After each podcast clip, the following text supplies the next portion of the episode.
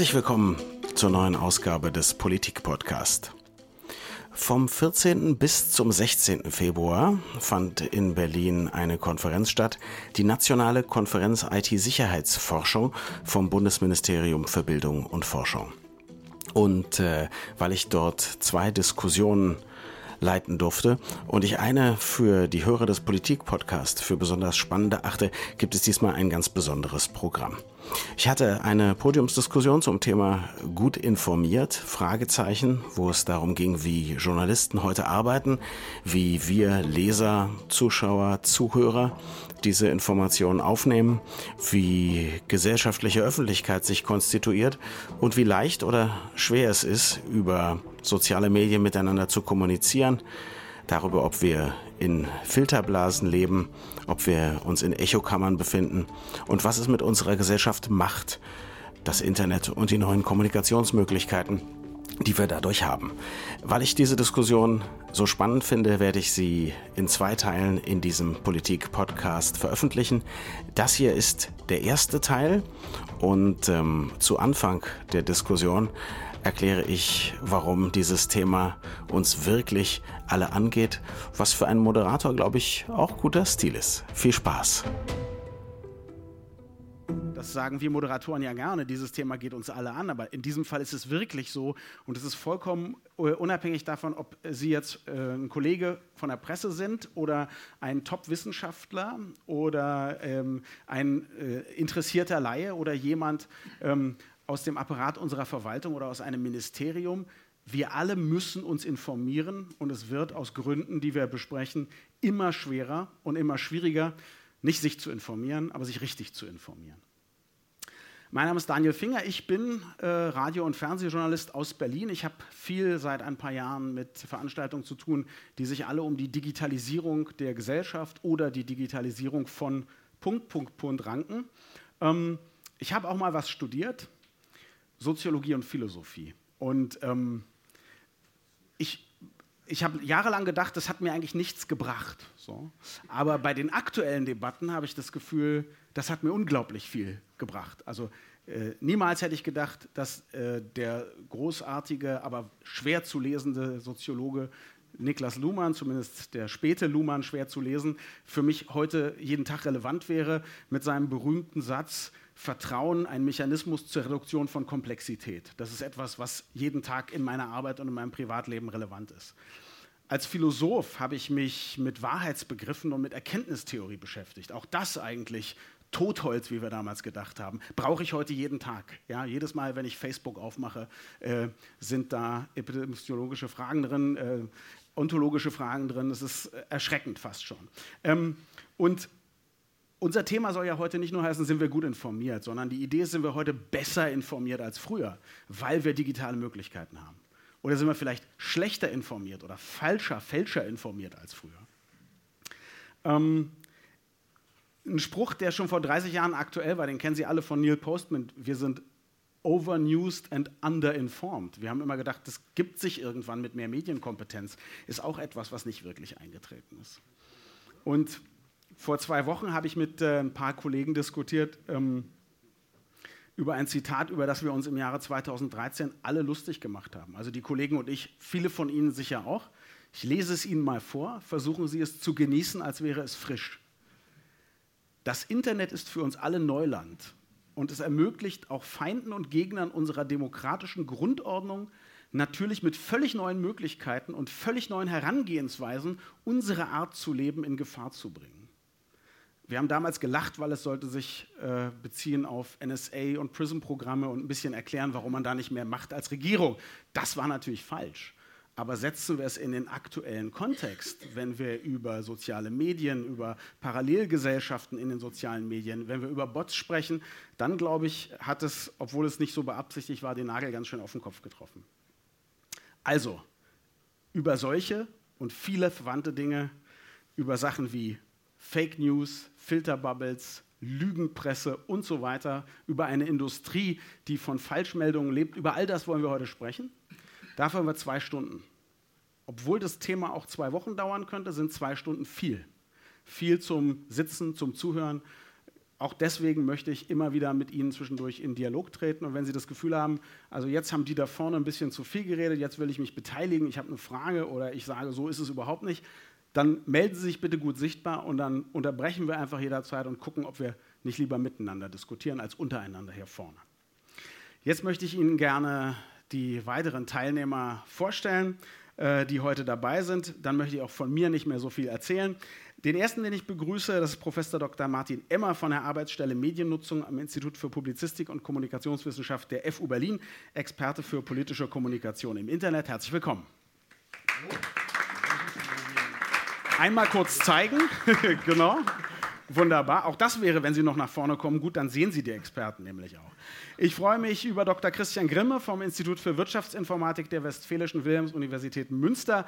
Er ist unter anderem beim BMBF-Verbundprojekt Propstop engagiert. Da geht es um Erkennung, Nachweis und Bekämpfung von verdeckten Propagandaangriffen über Online-Medien. Herzlich willkommen, Christian Grimme. Bei uns ist Professor Dr. Simon Hegelich, Professor für Political Data Science an der TU München, Data-Forensiker und das, was man einen Botjäger nennt. Herzlich willkommen. Ebenfalls bei uns Professor Dr. Christian Stöcker. Jahrelang war er Chef der Netzwelt von Spiegel Online. Seit Herbst letzten Jahres baut er an der Hamburger Hochschule für angewandte Wissenschaften den Studiengang Digitale Kommunikation auf. Herzlich willkommen, Christian.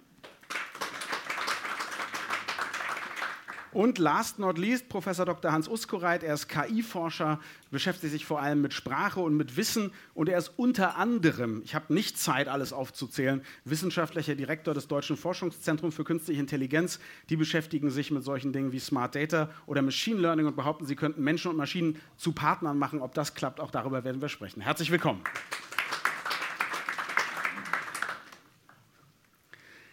Wir wollen heute versuchen, und das wird schief gehen, das sage ich gleich, weil all diese Themen miteinander so verwachsen und verknotet sind, aber wir wollen versuchen, ein bisschen, ein bisschen strukturiert verschiedene Perspektiven, verschiedene Abschnitte zu beleuchten. Ähm, und als erstes bin ich gebeten worden, auch mal die Perspektive der Journalisten oder des Journalismus zu beleuchten. Und äh, Christian Stöcker, deswegen fange ich mit dir an. Wir haben übrigens beschlossen, uns zu duzen. Es ist nicht nur ein krawattenarmes, sondern auch ein Duzpodium heute. Ähm, Christian, wir haben schon in den 80er Jahren, spätestens Anfang der 90er eigentlich andauernd diskutiert, wer ist eigentlich noch Journalist? Was ist mit den Bloggern? Ähm, Spiegel Online zum Beispiel ist ein gutes Beispiel, äh, wie Blogger und äh, inzwischen auch Video und sonst was für Welten alle beieinander sind. Mhm. Gibt es für dich die Kategorie des Journalisten überhaupt noch? Ja, auf jeden Fall. Also ich glaube, Journalismus ist relativ einfach definiert, äh, nicht über äh, Strukturen, Organisationen oder äh, einen Festanstellungsvertrag oder was auch immer, sondern über die Art und Weise, wie man arbeitet. Ja, es gibt eben eine journalistische Art und Weise zu, zu äh, recherchieren, zu dokumentieren und zu berichten und es gibt andere. Und äh, äh ich deswegen, du hast vorhin gesagt, ähm, es ist immer schwerer, sich, wie war es, richtig zu informieren oder so. Ich glaube, dass, ich würde es umdrehen, ich glaube, es ist immer leichter, sich falsch zu informieren. Und das ist sozusagen die Kehrseite dessen. Also in dem Moment, in dem ich, so wie heute, sehr viel mehr Leute haben, die publizieren für ein potenziell globales Publikum, aber eben mit anderen Herangehensweisen, Methoden und Werkzeugen als Journalisten das traditionell tun, äh, und auch mit anderen ethischen Maßstäben unter Umständen. Äh, in dem Moment wird sehr, sehr leicht äh, Fehlinformationen und Falschinformationen mhm. aufzusitzen. Ich finde das ganz spannend. Eigentlich habe ich gedacht, wir reden jetzt darüber, wie ein Journalismus andere informiert, aber jetzt haben wir schon darüber gesprochen, wie ein Journalist sich informiert. Ja, also das geht Hand in Hand. Ne? Also ich glaube, dass, es, dass Journalisten sich äh, im Grunde an vielen Stellen auf die gleiche Art und Weise äh, informieren wie alle anderen auch, ist nichts Neues. Nur, also das sollte so die, ba ist die Basis wahrscheinlich für jede Geschichte, dass man irgendwo von jemandem was hört oder was liest oder äh, wie auch immer mit irgendeinem Thema in Berührung kommt. Aber was man dann tut, sollte im Idealfall was anderes sein als das, was äh, andere Leute machen. Man sollte nämlich zum Beispiel nicht einfach zuhören, dass einem irgendjemand was erzählt und das dann weitererzählen und behaupten, es sei die Wahrheit, sondern man sollte vielleicht sich eine zweite Quelle suchen, versuchen, entsprechende Behauptungen abzusichern die andere Meinung zu hören äh, und so weiter. Also alles, was Standardverfahren von, von sauberer Berichterstattung sind. Mhm. Was übrigens, vielleicht das, der Punkt auch noch, nicht heißt, dass es nicht viele Leute gibt, die sich Journalisten nennen oder sogar als solche betrachtet werden, die sich an solche Sachen auch allzu oft nicht halten. Mhm. Ähm, also auch da merke ich schon, wir, wir, wir kommen schon vom, von einer journalistischen Arbeit zu einer fast alltäglichen Arbeit eines jeden, der sich irgendwie informiert. Und das ist mhm. natürlich gut bei unserem Thema. Ähm, was bedeutet für dich persönlich gut informiert zu sein? Oh, das ist eine schwierige Frage. Also, die stelle ich den anderen hier aber auch mh, gleich noch. Also ja. ist nicht unfair. Also ich glaube, man kann die sozusagen nicht domainunabhängig äh, betrachten, diese Frage. Man, also als Wissenschaftler ist man gut informiert, wenn man äh, die Publikationen äh, äh und relevanten Ereignisse in seinem eigenen Themengebiet kennt. Damit ist man aber noch als, Dem als Demokrat, kennt keiner, sage ich hier gerade.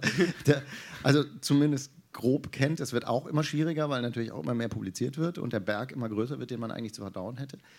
Ähm, als demokratischer Bürger, und ich glaube, darum geht es jetzt eigentlich im Kern, ähm, ist man gut informiert oder kann man sich bemühen, sich gut zu informieren, indem man versucht, äh, auf dem Laufenden zu bleiben darüber, was tatsächlich aktuelle gesellschaftliche Problemlagen sind. Davon gibt es genug. Äh, und sich darüber informiert, welche tatsächlich ernst gemeinten politischen Lösungsvorschläge und Ansätze es gibt, wer die vertritt und mit welchen Argumenten. Und das hat unheimlich viele Weiterungen, weil aktuelle Problemlagen reichen eben von Klimawandel bis Ungerechtigkeit in der Gesellschaft, sage ich mal, oder Einkommensverteilung etc. Das heißt, über politische Themen äh, informiert zu sein, äh, erfordert gleichzeitig sich eben mit einer Vielzahl von Detailthemen aus unterschiedlichsten Richtungen, mit denen sich wiederum Wissenschaftler äh, mit Bergen von Publikationen beschäftigen, zu informieren. Das ist niemandem zuzumuten. Insofern kann man zumindest die, die, Näherung wagen, sich ein paar Quellen zu suchen, denen man vertraut und sich anhand dem, was die einem äh, an Informationen komplexitätsreduziert, vertrauenswürdig äh, liefern, um es mit Luhmann zu sagen, zu orientieren. Ich finde es ganz spannend. Es liegt wahrscheinlich auch daran, dass du von Spiegel Online jetzt in die Wissenschaft gewechselt hast. Du hast gleich versucht, alles mit einer Antwort Ach, zu decken. Das finde ich aber gut. Ich finde, ich finde und das, das vielleicht als Bemerkung, wenn wir uns an solche Themen randenken, dann finde ich, sind wir hier an die, dieser Veranstaltung genau richtig. Wenn wir einfach nur Bescheid wissen, glaube ich, dann haben wir bei diesem Thema einen Fehler gemacht. Ähm, deswegen vielleicht frage ich gleich den nächsten Hans Uskereit. Wann bist du gut informiert? Wann ist man gut informiert? Wie geht gut informiert sein heute? Ja, wie funktioniert das eigentlich, was wir da benutzen? Und dann wollte ich, war es mir zu weich und schwammig in den Geisteswissenschaften, da wollte ich es modellieren auf dem Computer und dann bin ich zur künstlichen Intelligenz gekommen, eigentlich vom Journalismus. So, das heißt aber, über Jahre beschäftigt uns das natürlich diese Frage sehr. Wir arbeiten ja in vielen Projekten damit, äh, dass wir Nachrichten auswerten. Das heißt, wir nehmen aus dem sogenannten unstrukturierten Wissen, Sprache ist ja unstrukturiert, für den Linguisten natürlich nicht, aber für den Informatiker, ähm, aus dem unstrukturierten Wissen nehmen, ziehen wir wertvolle Informationen und bringen die dann mit anderen Daten zusammen. So, und da spielt natürlich eine große Rolle, wie sehr kann man denen trauen, ja? Äh, wie sehr kann man darauf wirklich verlässliche Aussagen, Analysen, Vorhersagen für Wirtschaft, Politik, Finanz aufbauen. Das heißt, wir sind Tag und Nacht eigentlich damit beschäftigt, weil Tag und Nacht die Maschinen laufen. Ja, wir schlafen auch mal, aber die Maschinen laufen immer. Und rund um die Uhr äh, durchsuchen unsere Maschinen äh, Tausende von Medien, auch soziale Medien, und ziehen bestimmte Ereignisse raus. Ja? So. Und jetzt aber zu der konkret zu deiner Frage sind wir dadurch informiert, dass wir diese Tausende von Ereignissen erkennen können? Nein. Und auch der Mensch ist dadurch nicht informiert, dass er jedes Snippet, was ihm auf dem Bildschirm kommt, dann liest und sich abspeichert, sondern was im Moment sehr, sehr zu kurz kommt, ist die Tiefeninformation, die Hintergründe, die äh, Begründungen, ja, die Verläufe, die Trends. Äh, wir haben die Information, zur Wahrheit, von der Wahrheit jetzt mal ganz abgesehen, Faktizität und so weiter. Aber wir, wir kriegen im Moment äh, die, die, äh, die Nachrichten, wir kriegen die Informationen zu fein gehackt und kaum jemand heute von meinen Mitarbeitern und Kollegen ähm, äh, hat den Mut, so eine große Zeitung wie die Zeit auch nur aufzuschlagen, ja? weil es ist einfach zu groß. Ja? Und äh, wir sind an diese winzigen Snippets gewöhnt. Ja? Das heißt, aber andersrum, wenn ich anfange, Lügen zu streuen, unwahre Dinge zu sagen, und ich stecke nicht drin in den Hintergründen. Ja? Ich bin nicht Teil der ganzen Entwicklung, sondern ich nehme sie in kleinen Stücken wahr dann kann ich sehr viel leichter irregeführt werden. Und das ist eigentlich im Moment die ganz große Gefahr. Und vielleicht können wir später darauf eingehen, welche Rolle Maschinen jetzt und Technologie haben können, um dem Menschen in dem Wirrwarr zu helfen. Da kommen wir, äh, da kommen wir ganz sicher, ganz sicher drauf. Alleine schon, wenn wir überlegen, wer das hier veranstaltet. Wir wollen dann auch wissen, äh, wo sei der im Moment der, äh, beim Stand der aktuellen Forschung und wo soll man in Zukunft hingehen. Ähm, bei einem bin ich aber noch neugierig. Du hast zu Recht beschrieben, sozusagen, dass man viel zu oft mit Snippets operiert und dann wahrscheinlich eben äh, aus vielen, vielen Snippets entsteht so ein großes Bild, aber das ist eben nicht tief. Ja? Äh, jetzt glaube ich sozusagen in deiner Eigenschaft äh, als Wissenschaftler kannst du dir das ja nicht leisten. Also du kannst ja nicht von allen Artikeln, die relevant sind für dein Fachgebiet, nur den, den Abstract lesen. Oder ist da auch schon die Snippet-Kultur einge, einge gebrochen, muss man fast sagen. Ja, in der Wissenschaft kommt man damit nicht viel weiter, aber ja. das stimmt schon, dass auch selbst die Studierenden bei uns tendieren dazu, eigentlich nur noch die Abstracts zu lesen. Ja, in der Medizin ist das seit langem Sitte, dass man nur noch Abstracts abonniert. Und, und ganz wenig, ja, an, an einigen Stellen bohrt man dann in die Tiefe und macht es mal auf, aber man müsste viel häufiger, ja. Aber man, es geht auch gar nicht anders. Ich glaube, das Problem ist nicht, also die, die Snippets sind ja sehr gut, aber wir haben ja Mittel, Wissen zu vernetzen. Zum Beispiel schauen wir auf den Google Knowledge Graphen. Ja. Es gibt Mittel, auch äh, Wissen stark zu vernetzen. Nur sind diese Mittel im Moment äh, bei der Informationsvermittlung noch gar nicht angekommen. Ja. Da sind immer nur diese ganz kleinen Nachrichten, die aufpoppen und die eigentlich alle unverbunden sind. Jetzt für, für die anderthalb Personen, die nicht genau wissen, wie so ein Google Knowledge Graph funktioniert, vielleicht erklärst du es kurz? Also ähm, äh, Google hat das ursprünglich selbst gekauft, das hieß Freebase. Ja. In der Zwischenzeit ist der Knowledge Graph daraus geworden. Der Knowledge Graph ist äh, das, was dafür sorgt, dass wenn man eine Frage stellt, zum Beispiel nach Angela Merkel, dass man nicht bloß Dokumente kriegt, in denen Angela und Merkel nacheinander vorkommen, sondern dass auf der rechten Seite äh, ein Bild auftaucht und ein Geburtsjahr und, die, und, und Hintergrundinformationen. Dieser Knowledge Graph, den Google dann weiterentwickelt hat und auch andere einsetzen, verbindet also Millionen, in der Zwischenzeit Milliarden von Konzepten, unter ihnen Personen wie wir, Städte, Dörfer, äh, Element, chemische Elemente, alles, was es gibt an Dingen, sinnvoll miteinander. Ja? Das ist so eine Art Superstruktur von, von Wissen. Und äh, das wird im Moment in der Geschichtswissenschaft gerade mal eingesetzt und ansonsten in den Humanities noch sehr, sehr selten. Mhm. Und in der äh, Informationsvermittlung, so viel ich weiß gar nicht. Ich weiß, kenne kein deutsches mhm. Nachrichtenmagazin, was einen Knowledge Grafen hat. Simon Hegelich, wann ist man gut informiert? Ja, kann ich gleich äh, so ein bisschen dazwischen grätschen und äh, die, die Vorredner hier dissen. nein, nein, Quatsch.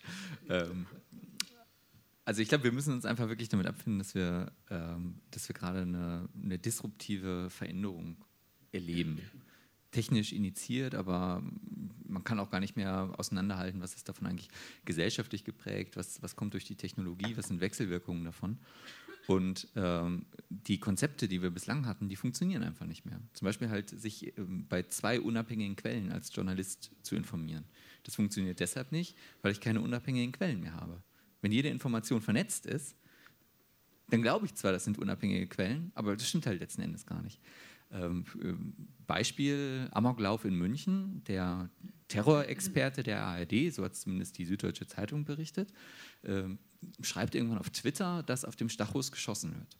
So eine absolut seriöse Quelle. Warum schreibt er das? Weil er zwei unabhängige Quellen überprüft hat aus Sicherheitskreisen und die haben ihm gesagt, ja, ja, das stimmt. Aber woher wussten die das? Die können es nur von Twitter gehabt haben, weil woanders gab es dieses Gerücht nicht. Also haben wir jetzt ein Problem, das halt, äh, erstes Problem, Quellen sind nicht mehr unabhängig. Das ist für, für den Journalisten leuchtet das ein, dass das ein großes Problem ist, aber auch für unseren ganz normalen Umgang damit ist das eigentlich katastrophal. Und für, für die Wissenschaft ist es auch katastrophal, weil es die Grundfesten der Statistik eigentlich in Frage stellt, weil wir nicht mehr unabhängige Informationen voneinander haben. Und das Zweite ist, äh, eigentlich gibt es ein ziemlich konstantes Gesetz sozusagen, dass das Wissen, was wir in der Welt haben, sich exponentiell vergrößert. Das heißt also, es ist selbst in kleinen Fachgebieten, ja, Machine Learning zum Beispiel, das ist ja nun wirklich nicht so groß, aber niemand kann mehr alles lesen, was an Wissen in diesem Bereich tatsächlich produziert wird. Äh, wir sehen das in den ganzen Wissenschaften, die gehen immer kleinere, in kleinere Bereiche. Niemand liest mehr die komplette Politikwissenschaft oder sowas. Ja, Karl Marx, weil wir hier in dem äh, Ding sind, äh, der hat, der hat dann extra noch irgendwann Russisch gelernt, damit er auch noch lesen konnte, was äh, die russischen Ökonomen über die Landwirtschaft geschrieben haben oder so. Das geht heute nicht mehr. Es gibt allerdings technische Möglichkeiten, wie man das dann auch da wieder reinbringen kann. Also zum Beispiel IBM Watson liest alle wissenschaftlichen medizinischen Artikel und macht darüber inzwischen äh, Prognosen und Diagnosen für Krankheiten, die in vielen Fällen offenbar besser sind als das, was Ärzte machen.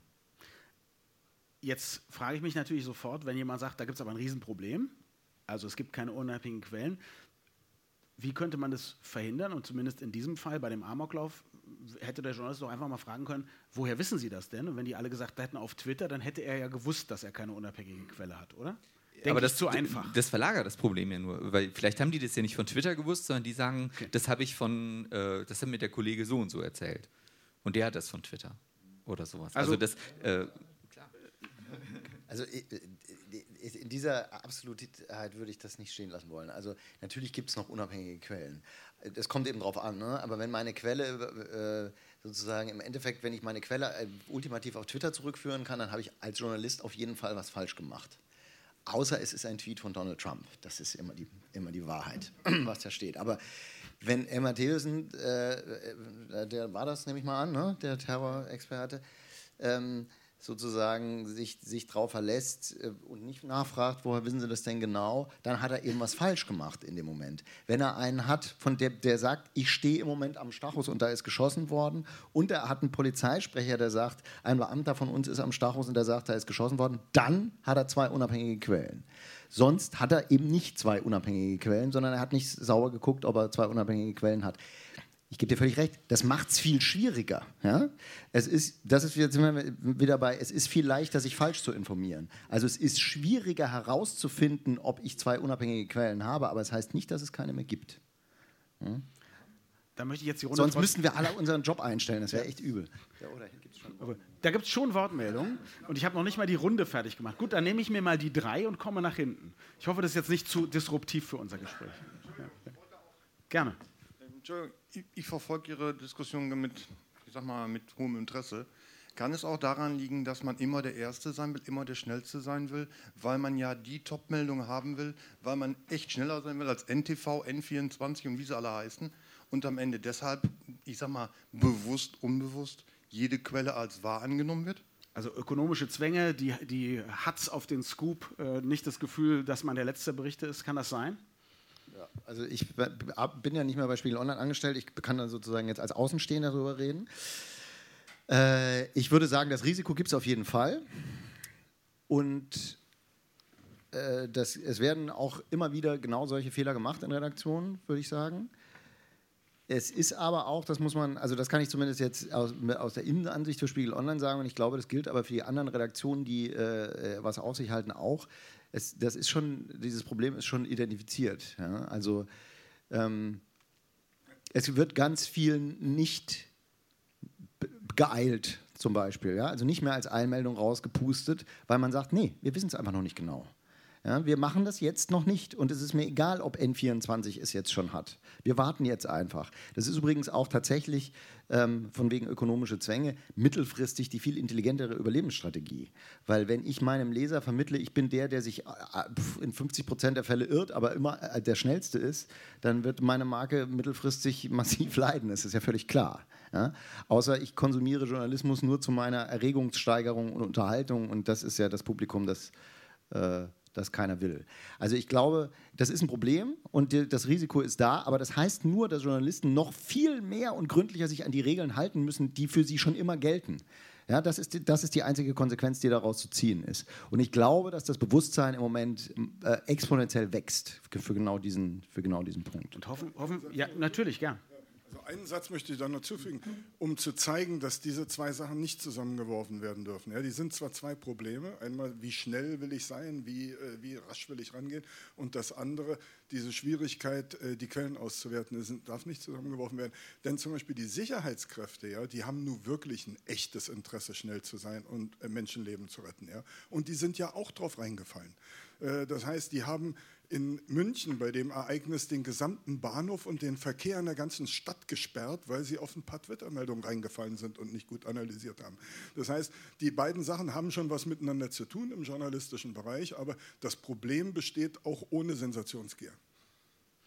Jetzt, jetzt, hoffe ich, dass, äh, dass, das, was Kluges gesagt wurde, auch alle Investoren, Verleger und Chefredakteure wissen und beherzigen, äh, dass das mittelfristig auch die bessere Strategie ist. Wir kommen zu unserer Frage zurück. Christian Grimme, wann ist man gut informiert? Und jetzt muss ich, glaube ich, hinterher schieben, kann man sich denn überhaupt noch gut informieren? Ähm, ja, also ich würde sagen, man kann sich schon noch gut informieren. Ähm, vielleicht sehe ich das mal aus meiner, meiner persönlichen Perspektive. Ähm, wir haben jetzt relativ allgemein äh, immer drüber geredet, also was, was man so ähm, aus Wissenschaft und äh, allgemeiner Informations ähm, als Informationskonsument macht, aber ähm, ich hätte jetzt auch auf dieses Thema Schnelligkeit vielleicht nochmal abgehoben, weil ich selbst ähm, tendiere dazu, äh, auch viele Informationen aufzunehmen, teilweise auch als Snippets, das äh, muss ich ganz klar sagen. Ähm, aber diese Informationen auch eine ganze Zeit sozusagen bei mir sacken zu lassen. Ja, also diese Informationen in mich aufzunehmen und äh, anschließend zu bewerten, das kostet eine gewisse Zeit. Äh, ich gebe auch zu, dass das quasi für ähm, Sicherheitskräfte wahrscheinlich ein schwieriges Vorgehen wäre, Informationen erstmal lange sacken zu lassen. Ähm, aber für mich persönlich und wenn, wenn ich mich sozusagen informiere, dann tue ich das gewöhnlicherweise, indem ich äh, eben verschiedene Quellen lese, verschiedene Dinge auf mich einwirken lasse und sie dann bewerte. Und auch mit meiner, also wenn, wenn ich mich quasi in der Lage fühle, mir eine eigene Meinung zu bilden, ähm, aufgrund dieser Informationen, ähm, dann fühle ich mich einigermaßen gut informiert.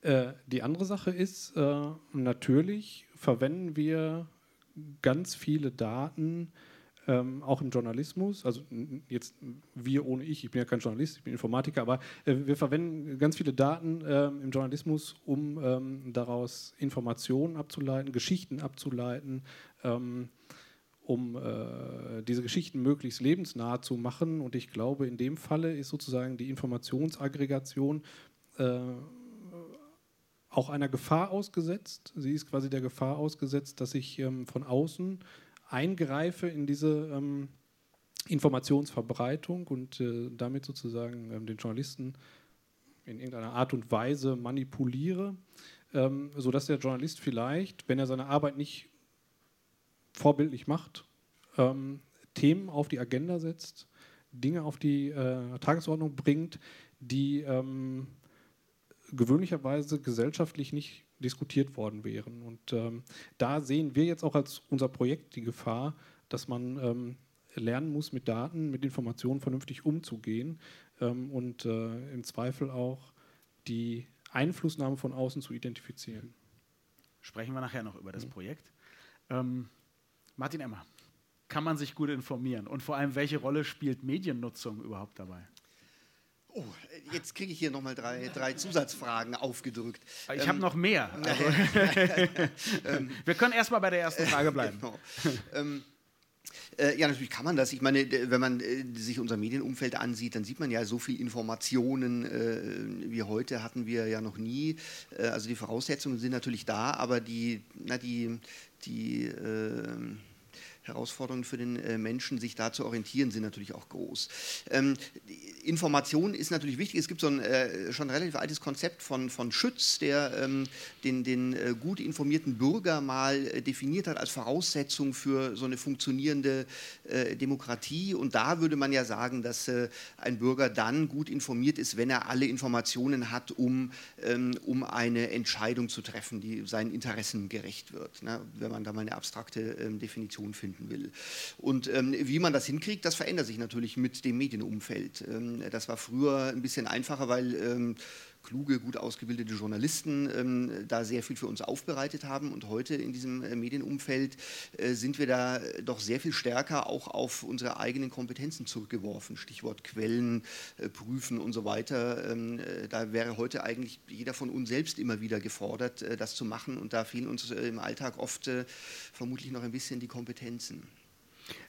Jetzt kommt die zweite Frage nach. Ähm, wie, wie nutzen Menschen heute im Schnitt digitale Medien und ist das der guten Informiertheit eher zu oder abträglich? Tja, also die, so eine Frage ist pauschal schwer zu beantworten. Es gibt natürlich viele, so, viele Aggregatdaten, die äh, immer sagen, so und so viel Prozent informieren sich äh, hieraus. Die führen oft in die Irre, weil man, äh, weil man sich klar machen muss, dass äh, die Gesellschaft sich doch sehr stark ausdifferenziert, äh, schon immer, wir sind ja nicht alle gleich, aber man merkt schon, dass ähm, das seit ähm, schon mehreren Jahrzehnten eigentlich zunimmt. Das hat nicht nur mit dem Internet zu tun ähm, und dass wir äh, uns vielleicht besser bestimmte Bevölkerungssegmente getrennt ansehen müssen. Gerade wenn es ums Internet geht, sieht man ganz klare Generationenunterschiede. Ne? Also 20-, 30-Jährige haben ein praktisch komplett anderes Informationsverhalten und Informationsverhalten Informationsrepertoires, als das jetzt 50-Jährige äh, vielleicht haben. Äh, und das macht es äh, in vielerlei Hinsicht schwer, jetzt so, so pauschale Antworten zu geben. Und das macht es schwer für viele Akteure auch mit zum Beispiel mit einem Publikum in Kontakt zu kommen, weil man eben mit diesen, mit diesen riesigen Differenzierungen zu tun hat. Trotzdem, jetzt mal, wenn es da so große Unterschiede gibt, also so ein typischer 50-Jähriger und so ein typischer Mitzwanziger, wie unterschiedlich sind die in ihrem Medienkonsum, in, ihrer, in ihrem Weg, sich zu informieren? also jetzt mal ganz allgemein gesprochen, ist es so, dass Menschen, je älter sie sind, sie eben noch in, in ähm, früher eingeübten äh, Informationsmustern äh, verharren. Na, wir, wir haben uns über Jahrzehnte hinweg ähm, so ein Verhalten angewöhnt, mit dem wir gut zurechtkommen und ähm, solche Generationen nutzen tendenziell neuere Medien, Facebook oder, oder Online-Medien, eher komplementär. Die werden auch genutzt. Na, mein Vater ist Mitte 70 jetzt, ähm, der hat natürlich auch Internet, äh, hat aber trotzdem natürlich seine Tageszeitung noch und der nutzt eben ähm, dann solche Online-Medien da, dafür oder für Dinge, die eben mit anderen Medien nicht möglich sind. Und das, das findet auch super. Ne? Aber das endet auch irgendwo, während man, wenn man sich so na, die 20-Jährigen heute ansieht, ähm, die eben von den Medienerfahrungen aus ausgehen, die sie haben. Und da sind dann eben, na, das fängt schon ganz früh an mit, äh, mit äh, YouTube und, und diesen ganzen Netzwerken. Und die finden es ausgesprochen komfortabel, äh, dass sie Facebook so als, als Knoten in ihrem Informationsnetzwerk benutzen können, wo man eben na, äh, sowohl Informationen aus dem persönlichen Umfeld, aber auch so allgemeine Nachrichten alle über so einen, na, so, so einen Knoten bekommt. Das adressiert jetzt, äh, was sehr gut ist sozusagen ähm, die Frage, über welches Medium oder auf welchem Kanal bekommt man seine Informationen. Kann man da auch Tendenzen ablesen davon, wie klein dürfen denn die Snippets sein oder wie lang dürfen die Artikel sein? Oder äh, ist das wieder heterogener, weil man ja auch ähm, jetzt immer wieder hört, Podcasts sind wieder mehr im Kommen. Es gibt die Long Attention Spanners, da gibt es ja ein eigenes Wort dafür, LASPs, die dann eben gerne Bücher über Wochen lesen und Artikel über Stunden. Ähm, gibt es da aber trotzdem Tendenzen zwischen Älteren und Jüngeren? Würde da vielleicht mal gerne ein bisschen was Grundsätzlicheres zu sagen. Ist immer gut, ein bisschen, bisschen näher das Mikro. Noch erstens besser. gilt natürlich dafür auch ähm, dieses. Ähm, äh, dieser Befund, dass sich ähm, Nutzungsmuster immer stärker ausdifferenzieren.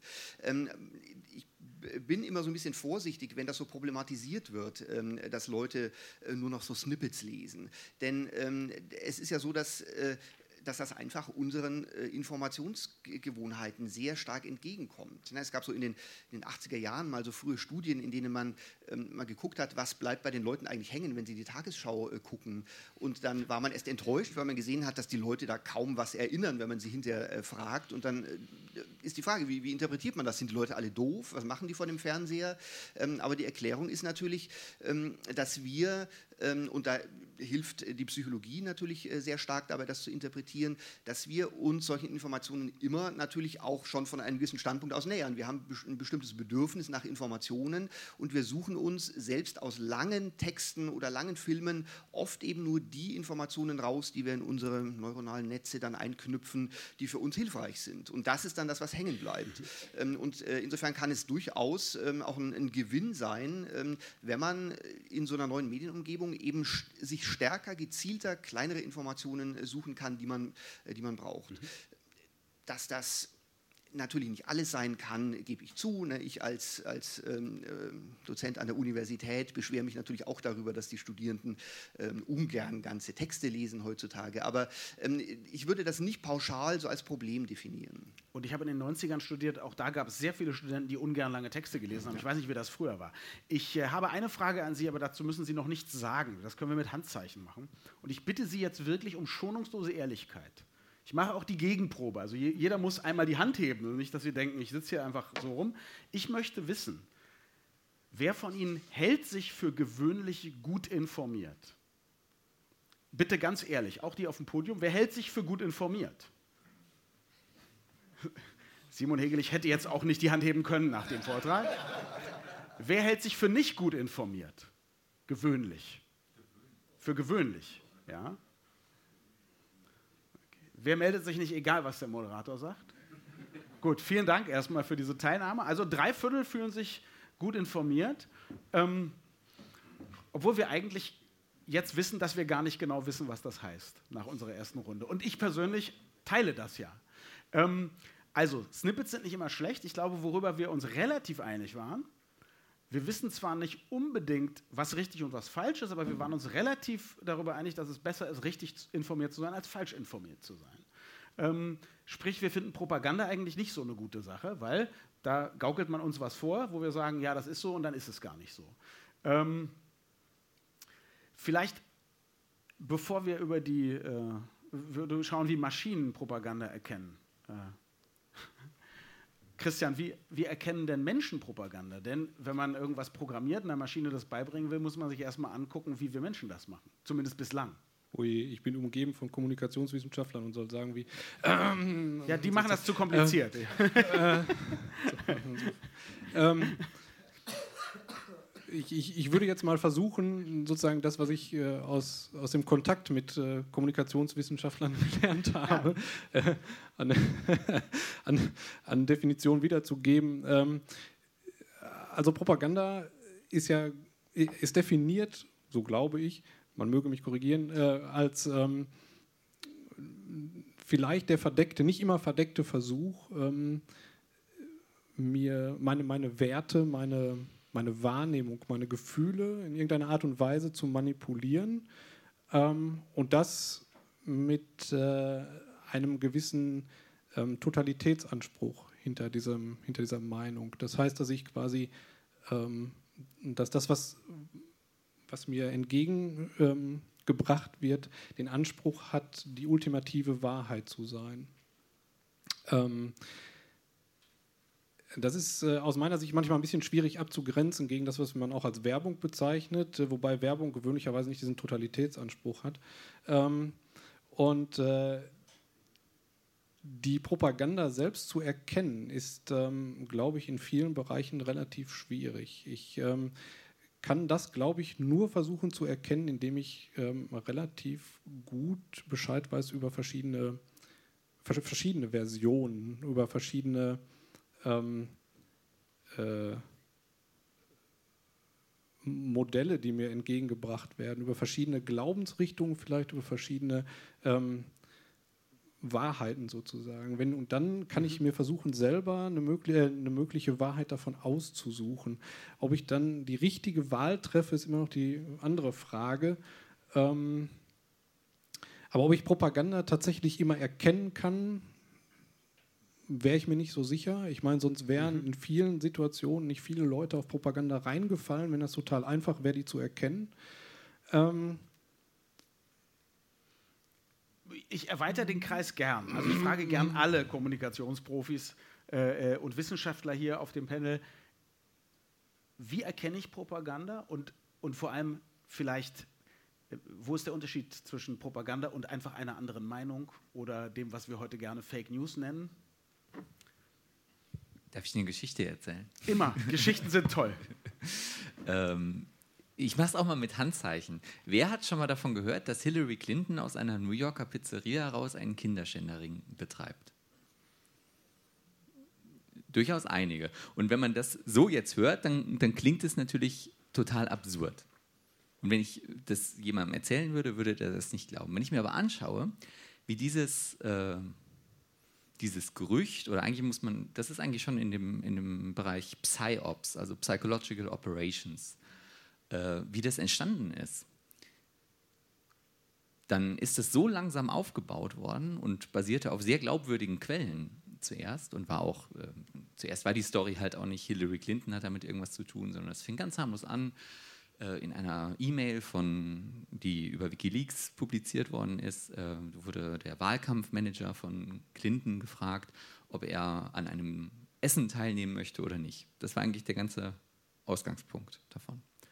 Und dann stellte sich aber raus, dass das, äh, das Essen hatte den Begriff Spirit Cooking und dann wurde recherchiert und recherchiert und dann stellte man fest, dass Spirit Cooking irgendein satanisches Ritual ist, äh, bei dem Menschenblut, glaube ich, gegessen wird oder sowas.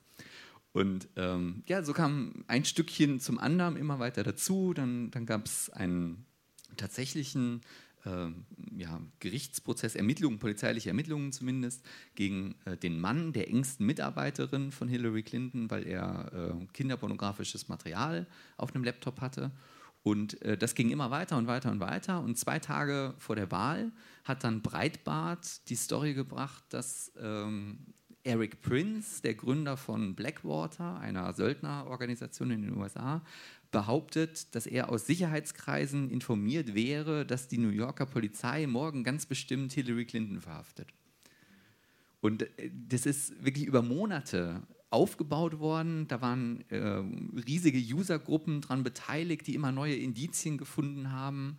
Äh, man hat das mit, mit Phantombildern aus dem Fall von Maddie McCann, dem Mädchen, was in Portugal verschwunden ist, in Verbindung gebracht. Und äh, die, diese Beweiskette, die, die wurde richtig gelenkt und dirigiert, mein Eindruck zumindest dabei, sodass das nachher extrem glaubwürdig war. Und wenn man sich jetzt halt nicht dieses absurde Bild am Ende anschaut, wo man ja auch mal sagen muss, zum ersten Mal äh, hat eine Frau in den USA Chancen, Präsidentin zu werden und dann fängt eine wirklich buchstäbliche Hexenjagd an, kann man ja das merkwürdig finden. Aber die ganze Sache, wie das aufgebaut worden ist, das, ähm, das war nicht einfach zu erkennen, dass das völlig falsch ist. Jetzt äh, darf ich vielleicht noch ergänzen, das Tragischste war, glaube ich, nicht nur diese Rufmordkampagne, sondern am Ende ist ein verwirrter, einigermaßen verwirrter Mitzwanziger mit, mit einem Gewehr, also rein in diesen Pizzaladen.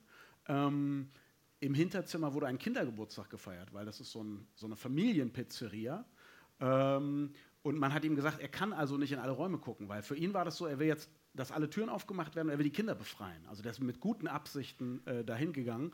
Ähm, und natürlich wollte man ihn nicht in eine fremde Kinderparty lassen. Ein Mann mit einer Kanone ist ja auch klar. Äh, er hat dann geschossen, allerdings hat er nur den Server kaputt geschossen. Ich glaube, das er hat einen Schuss abgegeben, aber niemand ist wie durch ein Wunder verletzt worden. Also das muss man auch wissen, was das für Folgen zumindest in den USA haben kann. Ähm, jetzt frage ich mich trotzdem, also die Geschichte ist gut. Wie kommen wir, jetzt würde ich gerne mit dieser Geschichte aber äh, ähm, versuchen, meine Frage zu beantworten. Also, äh, das, ist, das finde ich ist ja fast schon noch mehr als Propaganda. Das ist Rufmord, Aufstachelung. Äh, was, was ist das für dich, Simon? Ja, das Problem dabei ist, dass es offenbar tatsächlich Akteure gibt, in diesem politischen Umfeld dann zumindest, die, äh, ähm, wo das Ziel wirklich einfach ist, ähm, Verunsicherung zu schaffen. Und weil, weil nicht wirklich klar ist, was man, zu welchem Ergebnis man nachher kommen will, ist eigentlich wirklich völlig egal. Also wenn ich mir die gleichen Diskussionskreise jetzt anschaue, da wird dann zum Beispiel auch schon ähm, für die Wahl jetzt dieses Jahr in Deutschland gesagt, es ist eigentlich besser, wenn, wenn Schulz zum Beispiel Kanzler wird. Den, ähm, das hat Vorteile für, für die rechte Bewegung. Wenn das so ist, können wir den nicht mit, mit Memen unterstützen, mit Bildern, die wir im Internet bauen. Ähm, also das, das Problem ist, dass man eigentlich gar nicht wenn das Ziel Verunsicherung ist, und das passt zu dem, was wir vorher diskutiert haben, weil wenn die Leute, äh, wir haben jede Menge Informationen, jeder kann alle Informationen kriegen, aber es gibt zu jeder Information mhm. sofort eine Gegeninformation. Also sind wir alle irgendwie kognitiv überfordert und verfallen dann auf einfache Heuristiken, wie wir Entscheidungen dann treffen. Wem glauben wir, wem glauben wir nicht. Und wenn ich es schaffe, Verunsicherung in dieses System reinzubringen und die Leute sind generell der Meinung, dass die Medien lügen, dass äh, die Institutionen nicht vertrauenswürdig sind, dann äh, glauben sie halt schneller an, an einfache Lösungen und das spielt immer Populisten in den Händen. Also du, du sagst, es gibt viel mehr bewusst gesteuerte Propaganda, bewusst gesteuerte Desinformation und Verwirrung, als wir normalerweise auf dem Schirm haben. Ja, meine So These dazu sagen. ist, Ja. dass, dass das eigentlich äh, Techniken sind, die vom Militär entwickelt worden sind und die aber inzwischen privatisiert sind und jetzt als, Mhm. als Service, Everything is a Service, äh, käuflich zu erwerben sind. Martin. Vielleicht ähm, kann man auch noch mal ergänzen, also diese Definition von Propaganda würde ich jetzt durchaus so ähm, äh, unterschreiben. Es geht darum, eine bestimmte Position ähm, durchzudrücken, ähm, wobei es schwer ist, an einzelnen Aussagen festzumachen, dass etwas Propaganda ist, sondern man äh, erkennt sowas ja eigentlich erst im Kommunikationsprozess. Ne, ich kann durchaus ähm, äh, jetzt mal sagen, dass ähm, äh, Russland ein Opfer äh, amerikanischer Verschwörung ist, äh, zum Beispiel. Ähm, und ich kann ähm, das aber als ganz normalen Debattenbeitrag äh, erstmal äh, in die Diskussion einbringen und kann dann auch mal sehen, was andere dazu sagen. Und am Ende wird man sagen, na gut, äh, stimmt vielleicht nicht so ganz, aber und so. Und das, das wäre eine normale Debatte. Ähm, Propaganda ergibt sich dann, wenn in so einem Prozess Gegenargumente nicht wirklich aufgenommen werden, sondern wenn man praktisch mit allen Mitteln dann versucht, die beiseite zu drücken, um am Ende mit seiner Definition äh, so eine Debatte zum Beispiel zu prägen. Und da müsste man dann eben äh, wirklich äh, ja, Diskurse äh, ein bisschen länger beobachten, um wirklich äh, erkennen zu können, ob da mit so Propagandamethoden gearbeitet wird äh, oder nicht. Das ist auch wirklich schwer. Ich ähm, war kürzlich auf so einer, so einer Debatte mit ein paar Redakteuren von Russia Today ähm, und ähm, da kann man das sehr schön äh, nachverfolgen, wie auf den ersten Blick auf der Oberfläche das alles relativ normal aussieht, aber wenn man dann mal wirklich zum Beispiel die Inhalte länger äh, untersucht und sich mal anguckt, wie das denn über einen längeren Zeitraum läuft oder auch in so einer Debatte mit diesen Leuten, äh, dann merkt man irgendwann, ähm, dass da äh, nicht wirklich Kommunikation stattfindet, sondern dass das äh, richtig ähm, Propaganda ist. Also Russia Today ist natürlich äh, ein, ein, ein super Beispiel. Also das Problem ist immer, äh, glaube ich, dass wenn man über diesen Themenbereich redet, über den wir jetzt reden, dann kommt man relativ schnell sozusagen in Bereiche, wo man selber sich anhört wie ein irrer Verschwörungstheoretiker. Ja?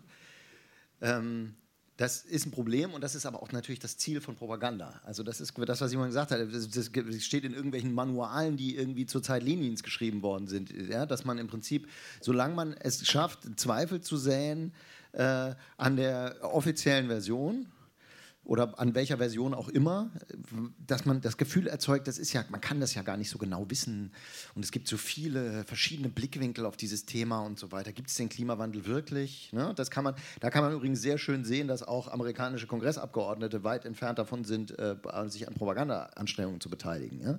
Also man, es gibt, es hat vor ein paar Jahren mal jemand gesammelt, äh, wie viele Leute irgendwie immer den immer gleichen Satz I am not a scientist gesagt haben, äh, amerikanische Politiker, wenn sie auf, die, auf den Klimawandel angesprochen worden sind. Ja? Also als ob man eine Position zum Klimawandel nur dann haben könnte, wenn man ein Wissenschaftler ist. Natürlich Bullshit. Ja? Genauso wie äh, I'm not a political scientist äh, ist auch keine Antwort auf die Frage, ähm, ob man zur Wahl gehen sollte oder nicht. Ja? Ähm, aber interessant nochmal im Zusammenhang mit dem Begriff Propaganda ist, also einmal Russia Today ist ein tolles Beispiel, weil was die machen, ist einerseits wirklich Lügen verbreiten, ja, ganz objektiv komplette Lügen, also zum Thema meinetwegen Abschuss MH äh, 17, ja, bringt man aber leicht durcheinander. Ja, da wurde also lange Zeit steif und fest behauptet, das waren die Ukrainer und als es dann irgendwann klar war, das war eindeutig eine russische Bugrakete, hat es plötzlich keiner gesagt. So, also da wird aktiv gelogen, weil also wenn es jemand wusste, wie es wirklich war, dann bestimmt Russia Today. Hm? Ähm, und auf der anderen Seite machen sie aber ganz viel, zum Beispiel in der Berichterstattung über Europa oder in der Berichterstattung über, ähm, über äh, die USA in den jeweiligen Sendern, äh, Sprachensendern sozusagen, was im Prinzip nicht falsch ist. Also sie berichten zum Beispiel ganz begeistert über Rassenunruhen in den USA oder äh, Kriminalität durch Flüchtlinge in Deutschland. Ähm, und da sind möglicherweise tatsächlich, also manchmal ist es auch erfunden, so wie das, der berühmte Fall von dem Mädchen in Berlin, ne, das eben dann doch nicht vergewaltigt worden ist. Aber so und so oft sind es eben Dinge, die vielleicht tatsächlich passiert sind. Äh, Es ist aber die Frequenz und die Auswahl, mit der sozusagen ein bestimmtes Bild erzeugt wird. Und auch das, also man kann Propaganda betreiben, darauf will ich hinaus, ohne zu lügen. Propaganda kann auch einfach in der Zusammenstellung des Materials bestehen. Das ist das eine. Und das andere, was ich interessant finde, ist im Augenblick ist der Begriff Propaganda sozusagen, ich glaube, der, der, die, die zentrale Säule eines, einer Inversionsstrategie, die da gerade gefahren wird. Ja? Weil im Moment ist es ja so, Propaganda machen immer die anderen. Äh, äh, ähm, wunderbar zusammengefasst in dem Begriff Lügenpresse. Ja, in dem Moment, in dem ich behaupte, Da, was die machen, ist Propaganda. Das ist ja, das ist ja der Kern dieses Begriffs. Ähm, also sozusagen in, auf einen Schlag alle diskreditieren, die mit Fakten meinen Blödsinn entlarven könnten. Ja, ist sozusagen den Boden bereitet dann für diese, dieses Zweifelssystem so. Man weiß es nicht so genau, aber glaubt denen auch nicht, weil man kann gar niemandem mehr glauben. Ja? Also das ist, das ist, glaube ich, das viel gefährliche daran. Äh, daran als ist das letzten Endes intelligenter, als wenn zwei Kinder sich gegenüberstehen auf dem Schulhof und einer sagt, du lügst, nee, du lügst? Oder kommen wir auf dieses Niveau? Nee, es ist, glaube ich, schon intelligenter, weil es, ähm, also man muss sich ja immer vorstellen, dass neben den beiden noch 13 andere stehen, die dazuhören. Und ähm, denen wird sozusagen das Gefühl vermittelt, man kann nicht wissen, welcher von den beiden lügt. Da, das, das ist das Ziel, also um im Bild zu bleiben. Wobei das, glaube ich, jetzt eine gute Gelegenheit ist, um ähm, auch mal ähm, auf diese Wirkungsfrage zu sprechen äh, zu kommen. Ne? Also wie wirkungsvoll ähm, kann sowas denn sein? Ähm, äh, und äh, das Interessante, vielleicht kann ich das auch am Beispiel dieser Russia Today-Diskussion äh, festmachen, ähm, war, dass die Kollegen ein paar so Umfragedaten dabei hatten, wo sie die Nutzer ihrer Website befragt haben, äh, was, die so, äh, na, was die so denken und, und so weiter. Ähm, mit dem Hintergedanken, denn es zeigte sich, dass viele der Russia Today-Nutzer so ein bisschen aus dem linken Milieu kommen. Es war eine, eine Diskussion bei der Linkspartei, die da äh, eingeladen hatte und die wollten da so ein bisschen antichambrieren ähm, mit der Nähe ähm, zur, zur Partei. Ähm, allerdings hat sich dann gezeigt, als sie diese Daten präsentiert haben, jetzt mal abgesehen davon, dass die Stichprobe, äh, die da gezogen wurde, selbstselektiv ist und nicht so richtig vertrauenswürdig, ähm, aber wenn man die mal jetzt trotzdem so nimmt als einzige Zahlen, die man ähm, hat, dann hat sich da sehr, sehr schnell gezeigt, dass praktisch alle Nutzer dieser Website von Russia Today, die an dieser Umfrage teilgenommen haben, ähm, praktisch alle aus einer bestimmten Filterblase kommen. Das, die kamen äh, zu fast 100 Prozent äh, nur aus dem, aus dem extrem linken oder zu zwei Dritteln dann aus dem extrem rechten Milieu, also AfD, Linkspartei.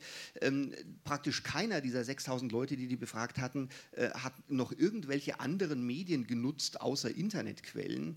Äh, und da sieht man dann eben schon, ähm, dass äh, das einfach für die meisten Leute auch zu offensichtlich ist. Also ähm, die, die äh, füttern die Trolle, wie man so schön sagt. Äh, die Leute, na, die Anti-Amerikanisten, die immer sehen wollen, wie die USA eins auf den Deckel kriegen, die gehen dahin, weil die kriegen da ihr Futter. Ähm, aber der Versuch, der ursprünglich ja mal auch hinter diesem Angebot stand, äh, die deutsche Öffentlichkeit zu beeinflussen, ähm, die ist äh, nach diesen Daten zu 100 Prozent gescheitert, ähm, weil ähm, man, äh, glaube ich, die Nutzer nicht, äh, nicht unterschätzen darf, äh, selbst wenn sie diese Manipulationsmechanismen nicht so benennen können, wie wir das tun, merkt man eben dann doch, wenn man äh, da über den Löffel barbiert werden soll. Mhm. Christian Grimme? Ähm, ja, aber ich, also äh, das stimmt, ähm, dass das wahrscheinlich auf Russia Today so zutrifft. Ähm, ich äh, finde aber ganz spannend, ähm, dass quasi dieses Prinzip, was jetzt gerade diskutiert wurde, ähm, schon ein Prinzip ist, was, äh, was auch ein gewisses ähm, Bedrohungsszenario aufweist. Also im Prinzip ähm, wurde bei Russia Today wurde, ähm, wurden die Medien, wurde quasi ein, ein journalistisches Medium, das vielleicht jetzt speziell vom russischen Staat gelenkt wird, aber äh, wurde quasi als Vehikel genutzt, um Ideologien zu transportieren in die Öffentlichkeit in die öffentliche Diskussion. Das mag jetzt in dem Falle nur sozusagen die Filterblase treffen ähm, und mag da aufgenommen werden und in dieser sehr kleinen Gruppe sozusagen rezipiert und ähm, verinnerlicht werden. Was ich jetzt quasi ähm, zusätzlich sagen möchte, ist aber, dass es dieses, ähm, dass diese Idee, ähm, journalistische Medien, die ja, sagen wir mal, ich, so, so glaube ich zumindest bei der Groß- beim Großteil der Konsumenten immer noch als sehr glaubwürdig angesehen wird, ähm, dass die quasi missbraucht werden können durch ähm, Propaganda äh, oder gesteuerte Meinungsmache in sozialen Medien, um dann diese Ideen, diese vielleicht auch automatisiert produzierten Ideen in den gesellschaftlichen Diskurs zu transportieren. Und das Prinzip ist im Endeffekt das gleiche, was von den Propagandisten, die sozusagen Russia Today nutzen, um das zu transportieren, ähm, verwendet wird. Nur dass die es vielleicht staatlich gestützt und nicht sehr verdeckt machen Wenn ich das aber schaffe, das verdeckt zu tun und vielleicht über die Informationsquellen meine ähm, propagandistischen Inhalte zu verbreiten, ähm, die auch Journalisten zur Information nutzen, und ich es damit schaffe, ein Thema auf die Agenda zu setzen, dann habe ich genau diesen Effekt allerdings verdeckt erzeugt. Und das ist auch das, wo wir uns als Pro äh, Projekt dran sozusagen äh, aufhängen, ähm, thematisch, äh, um diese, um quasi den Effekt und die Gefahren von Propaganda in sozialen Medien ähm, klarzumachen. Nur ganz kurz noch für das Publikum. Also wir sind jetzt ungefähr bei der Hälfte unserer Zeit. Im, in der zweiten Hälfte möchte ich dann wirklich mehr über die Technisierung auch sprechen. Was, was passiert technisch, was kann man technisch dagegen auch machen. Aber ich würde gerne gleich, würde sagen, wir, wir diskutieren in noch ein paar Minuten die Rezeption, da sind wir ja gerade. Und dann öffne ich das erste Mal für Fragen von, äh, von Ihnen auch, damit wir sozusagen nicht am Ende so einen riesigen Sack Fragen bekommen. Also wenn Sie jetzt schon mal überlegen wollen, wie formuliere ich das, was möchte ich am liebsten wissen, ja. dann, äh, dann tun Sie das, dann haben wir gleich schnelle Ergebnisse.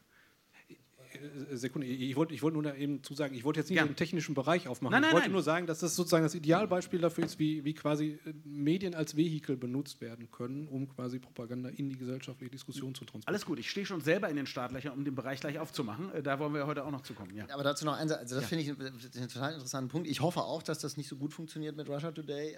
Die, meine Befürchtung ist, dass es halt nicht der einzige Vektor ist, der da im Moment benutzt wird. Ähm, und ich finde, man kann an äh, ein paar Beispielen auch ganz schön sehen, dass es zumindest ein bisschen funktioniert hat, auf einer breiteren Front irgendwie den öffentlichen Diskurs äh, zu steuern in eine bestimmte Richtung. Und wo, ein sehr schönes Beispiel dafür ist, ähm, die, da, äh, dass die Tagesschau sich dafür dann doch irgendwie äh, entschuldigt, nicht über einen Mord berichtet zu haben. Ähm, nachdem sie vorher auch noch nie über irgendeinen Mord berichtet hatte. Oder vielleicht und, und auch keine sehr glaubwürdig erklärt hat, warum sie es nicht gemacht haben in diesem äh, Fall. Ne? Äh, nicht ja. nur in diesem Fall, sondern die Tagesschau berichtet nicht über Mordfälle. Das ist ganz einfach. Ja? Es gibt also, ich weiß nicht, wie viele äh, äh, Gewaltverbrechen es in Deutschland im Jahr gibt. Da wäre die Tagesschau würde nichts anderes mehr machen als über Gewaltverbrechen. Das tut sie eben einfach nicht. Ähm, das ist einfach unterhalb ihrer Wahrnehmungsschwelle. Aber in dem Moment würde sozusagen, wenn, wenn ich real oder gefühlt einen ausreichenden Druck erzeuge, weil der im Endeffekt ist ja der die, die, das Bild, das damit erzeugt worden ist, ist ja genau das, worum es wieder geht, nämlich da sieht man es mal. Ja? Da, da wird es uns verheimlicht. Ja, wir werden angelogen von den Staatsmedien. Das, das ist, das ist der Effekt, der dabei erzeugt worden ist und der reicht jetzt bis hin zur Tagesschau. Und das hat, ist schon was, was es gab es vor fünf Jahren noch nicht. Also da hat irgendwas hat funktioniert, was da jemand glaube ich, relativ aktiv betreibt. Auf diese, nee, das, ich finde es gut. Auf dieses Irgendwas möchte ich zu sprechen kommen. Für mich, ähm, ich wollte mich von der anderen Seite dieser Frage nähern, aber ich, wenn ich das so soziopolitisch betrachte, dann wundert es mich zum Beispiel nicht, äh, wenn, wenn man relativ objektiv sagen kann, es gibt äh, Positionen jetzt in einer äh, Partei wie der CDU, die früher in der CDU nicht stattgefunden hätten, dass es eine neue Rechte gibt, politisch erstmal. Wir sagen, okay, also ob ich die gut finde oder schlecht, dass die entsteht, ist relativ normal. Was ich nicht mehr verstehe, und da hoffe ich, dass jemand auf dem Podium mir was dazu sagen kann, ist einerseits, wie konnte es sein, dass eine gigantische Menge an Medien, die relativ transparent und gewissenhaft arbeiten, in Misskredit geraten ist und dafür eine gigantische Menge an alternativen Medien, die aber nun gar nichts belegen von dem, äh, was sie so bringen. Und das sind also YouTube-Fernsehsender, Podcasts, was weiß ich für Blogs, äh, für glaubwürdig gehalten werden. Was ist da passiert? Weil das kann ja nicht allein durch Propaganda passiert sein, oder doch? Ein, war das ein freudiger Seufzer? ja, ja. Ich ähm, würde gerne noch mal ein bisschen stärker machen, dass man wirklich ein bisschen vorsichtig sein muss, ähm, auch mit, mit ähm, so, so impliziten Kausalannahmen, ähm, nämlich ähm, die Annahme, dass ähm, jetzt äh, zum Beispiel das Internet oder diese ganzen neuen Medien dazu geführt hätten, dass da jetzt dieser ganze Mist da im Internet unterwegs ist. Ähm, also das ist für mich noch eine offene Frage. Naja, aber ja. äh, es steht ja hinter, hinter dieser Debatte, steht da sehr oft, ähm, ähm, wie gehen wir mit dem Internet um, weil durch das Internet jetzt plötzlich all das äh, äh, unsere Debatten äh, beeinflusst. Und ähm, ich, würde da, ich würde da wirklich gerne erstmal auch Belege sehen dafür, ähm, dass äh, solche bestimmten Haltungen, Verschwörungstheorien und so weiter in der Gesellschaft zugenommen haben. Äh, meine These ist erstmal, dass es die immer gab, dass wir die nur nicht gesehen haben, äh, weil natürlich Medien über so einen Quatsch auch früher nicht berichtet haben. Ne? Also es äh, gibt in Deutschland, man kann in Deutschland nicht über nicht rassistische Positionen in der Zeitung einfach mal so unkritisch verbreiten oder irgendwie vollkommen absurde äh, Verschwörungstheorien verbreiten. Ähm, das waren Milieus, die früher sich sehr stark irgendwie unter der Decke am Stammtisch oder sonst wo selbst organisieren mussten und die jetzt plötzlich natürlich ganz neue Gelegenheiten haben, ähm, sich sichtbar zu machen.